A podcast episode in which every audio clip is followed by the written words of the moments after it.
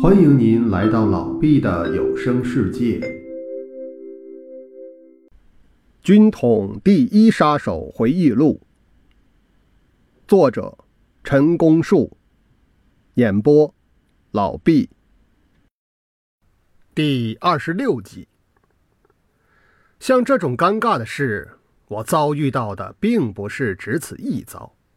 虽然可用“完全为了工作，绝非个人恩怨”这两句话聊以自慰，但在内心深处又何尝得以释然？这且不谈，此刻我们最关心的还是吉鸿昌的生死下落。根据我们所获得情报的综合，大致的情况是这样的：事发后约十分钟。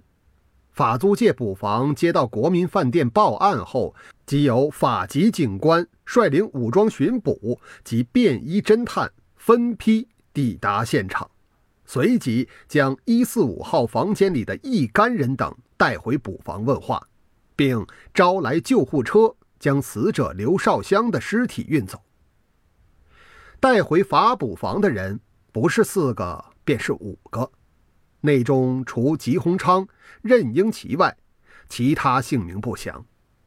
至于是否有共产党员宣霞富、南汉臣、张木桃等用化名夹在其中，亦无法判断。一份报告中指出，吉鸿昌确已受伤，已由法捕房转送天主堂医院医疗。复查的结果所报属实。吉鸿昌的确在天主堂医院治疗中。法国天主堂医院在法租界绿牌电车道的终点站后面，是天主堂附设的慈善医院。平日探视病人出入都很随便，可是现在已加派警探驻守，有一排病房不许接近，显然是有了特别的原因。我们判断。就是为了吉鸿昌住在里边。吉鸿昌伤势如何，又成为我们急于要知道的问题。据说伤在肩膀，并不是被枪直接击中，而是弹回来的子弹擦破了一块皮。正珠事发后的第二天，法租界工部局传讯在押人的眷属亲友，吉鸿昌本人亦在提审之列。这一点看，吉的伤势一定是轻微的不足道了。再就新闻报道而言，据二十三年及一九三四年十一月十日《天津大公报》刊载，标题是“昨晚国民饭店发生离奇枪杀案”，内容大意：八时余，忽闻屋内砰然数响，即即闯出一人。手持勃朗宁手枪，即向外逃走，行时口喊“屋里有匪”，即复奔出一人，二人齐向大门急逃，因大门附近行人众多，又因洋车夫聚集门前，直岗巡捕当上前阻拦，竟被连放数枪，又向三十二号路逸去。并将手枪扔在电报局门口，向东南而去。此外，该报另有一小段位，闻屋内六人均系军人模样，外间传说不一，有谓系出于仇杀者，有谓系共同经营毒品所致者，究竟真相如何，尚未可知。云另有十一月十一日。上海申报所载，天津十日专电报道：法租界国民饭店惨剧，系九日晚八时半，四十五号房内有四个人搓麻将，一人矗立旁观。门外茶艺，此时忽闻室内数声枪响，旋有二人夺门下楼，且奔且呼有匪，至前门，因见饭店内人多。遂折返侧门逃出，转三十号路，为当街巡捕所阻。饭店中也有人追来，该二人遂开两枪，转入二十五号路，经三十二号路逃走，过电报局门前，将其手枪抛弃，内有子弹四粒，为巡捕时去云。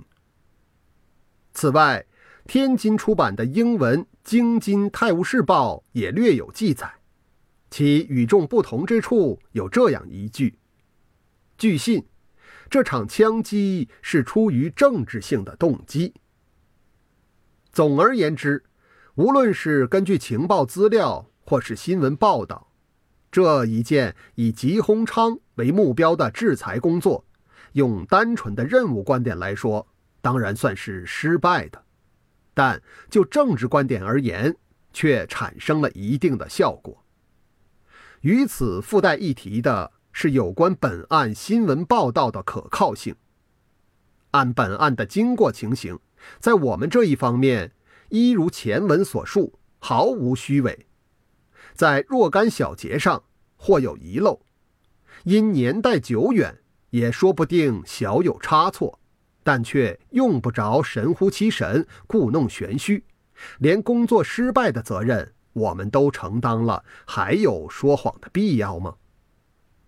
报纸上说，因巡捕阻拦，当街连放数枪，没有这回事。王文和陈国瑞均未遭遇阻拦，当然不会开枪。又何况陈国瑞的身上也没有带枪。报上又说。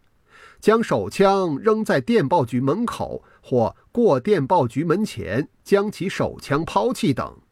王文用的枪带回来了，并未扔掉。如果巡捕真的拾到手枪，那也不是我们的。从这一点可以发现，一件事情的真相往往与事实相差甚远，从而可见一部人类的活动史又将打了多少折扣。再说这件案子为什么会产生这种结果？其失误部分到底是怎样构成的？我们自己也曾做了检讨。照常理判断，执行者王文同志原本就认得吉鸿昌。他踏进四十五号房门，站定脚步之后，曾大喝一声“吉总司令”，这含有震慑与识别的双重作用。当时吉鸿昌且立即有了反应，所以才准备站立起来想要反扑，可见绝不至认错了人。其次，吉鸿昌与刘少香二人在体型相貌上也有很大的分别，当然更不会因视觉上的幻象而产生误差。可能的是，在牌桌上，四个人的头部及胸部。彼此间相距咫尺，而且每个人的坐姿都有点内倾，所以头部、胸部相距更近。在此情况下，射击者稍微有一点点偏差，或在射击时因把持不稳而使枪口稍有轻微摆动，都会射击到目标两边的人。若是牌桌上的人恰巧事时也有些晃动，也会碰上射来的子弹。此外，可就提不出合乎情理的说辞了。如果有人责备执行者王文的枪法不准或临场慌乱，那也无从辩答，就让我代他受过吧。吉鸿昌之死，说实在的。我们北平站和天津站连接一起，出动了好多人，为了侦查吉鸿昌的行踪及其活动，的确付出不少心机。可是，除了吕一民所发展的郑恩普这一条路线之外，始终连吉鸿昌的住址都不知道。无可讳言的，那个时候的我们不但社会关系有限，而且也不够深入。在工作技术上更是幼稚之至，说到科学设备及其应用，那更不够程度的。不过几天后，吉案有了一些意外发展。二十三年，即一九三四年十一月十四日，也就是国民饭店枪击吉鸿昌未果的第五天，法租界当局将在押的吉鸿昌。任英奇二人引渡于国民政府。此事一经传出，大大出乎一般意料之外。这件事究竟是怎样交涉成功的，以及由哪个单位主办，由何人负责其主事等，军统局属下的北平站和天津站均一无所知。数十年后查考档案亦无点滴记载。据猜测，很可能。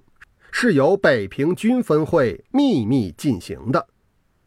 表面上，法租界工部局是应河北省政府的要求，而事实上当然不会如此简单。据我查考资料得知，引渡的经过情形是这样的：十一月十四日上午十时许，法租界当局用铁甲车。将吉鸿昌和任英奇二人押送到天津市公安局，当即收押归案。到下午五时，由公安局解往第五十一军军部审讯，旋即关进蔡家花园陆军监狱。当时的五十一军军长于学忠兼任河北省政府主席。吉鸿昌和任英奇在天津陆军监狱囚禁了九天，至二十二日，于学忠接奉北平军分会命令，将吉任二犯借之北平接受军法会审。当天下午五时到达北平，随即羁押于东直门内炮局胡同陆军监狱。二十三日提审，吉鸿昌口供说。对，我是中国共产党党员。由于党的教育，我摆脱了旧军阀的生活，转到工农劳动大众的阵营里头来。我能够加入革命的队伍，能够成为共产党的一员，能够为我们党的主义、为全人类解放事业而奋斗，这正是我毕生最大的光荣。这正是我不同于中国一般流俗军人的所在。直到死都如此嘴硬。经过军法会审，吉鸿昌和任英奇当即判处死刑，于二十四日下午一点三十分，二人同时执行枪决。北平军分会公开宣布了吉鸿昌和任英奇的罪状，并布告周知。布告中有云：“按据第五十一军。”惩解通缉未获之叠次称兵构乱，并加入共产党要犯吉鸿昌、任英奇二名到会，当经循据，供认意图扰乱治安，并加入共产党属实。原籍依照《危害国民紧急治罪法》第一条之规定，将吉任二犯判处死刑。据传说。吉鸿昌在行刑之前，曾在地上写了一首诗，是否真有其事，且不去管他。那首五言诗写的是：“恨不抗日死，留作今日休。国破尚如此，我何惜此头？”可是却把任英奇给丑化了。据说，任英奇。一进刑场就满面泪痕，连走路都走不动了。以上便是第二十六集的内容，感谢您的收听。